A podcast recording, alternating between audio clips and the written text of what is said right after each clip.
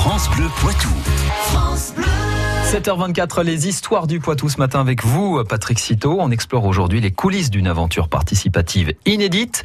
À la clé, la restauration du château de la Motte Chandonnier, c'est dans la Vienne. Situé à 70 km au nord de Poitiers, sur la commune des Trois-Moutiers, on peut dire que le château de la Motte Chandonnier connaît un destin inédit à notre époque.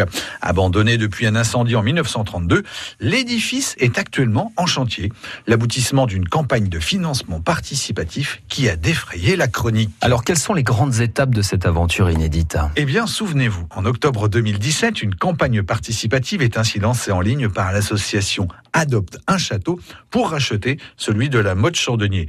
Deux mois plus tard, 1,6 million d'euros a été levé suite à la participation financière de 25 000 personnes.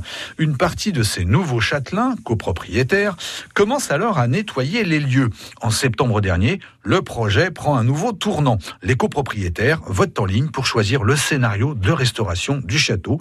Fin mars, les travaux débutent. D'ici le mois de septembre, la cour et la tour d'honneur, ainsi que les étages de la tour de l'horloge, doivent être restaurés.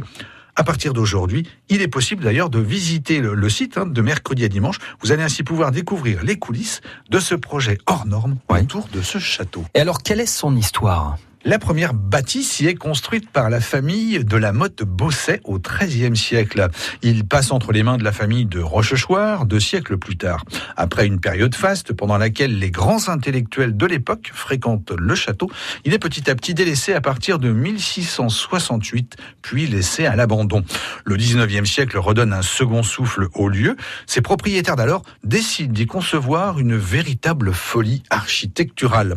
Le château est reconstruit à frais et dans un extrême raffinement sur la base des fondations plus anciennes. Mais le 13 mars 1932, le château est ravagé par un incendie. La nature reprend ses droits.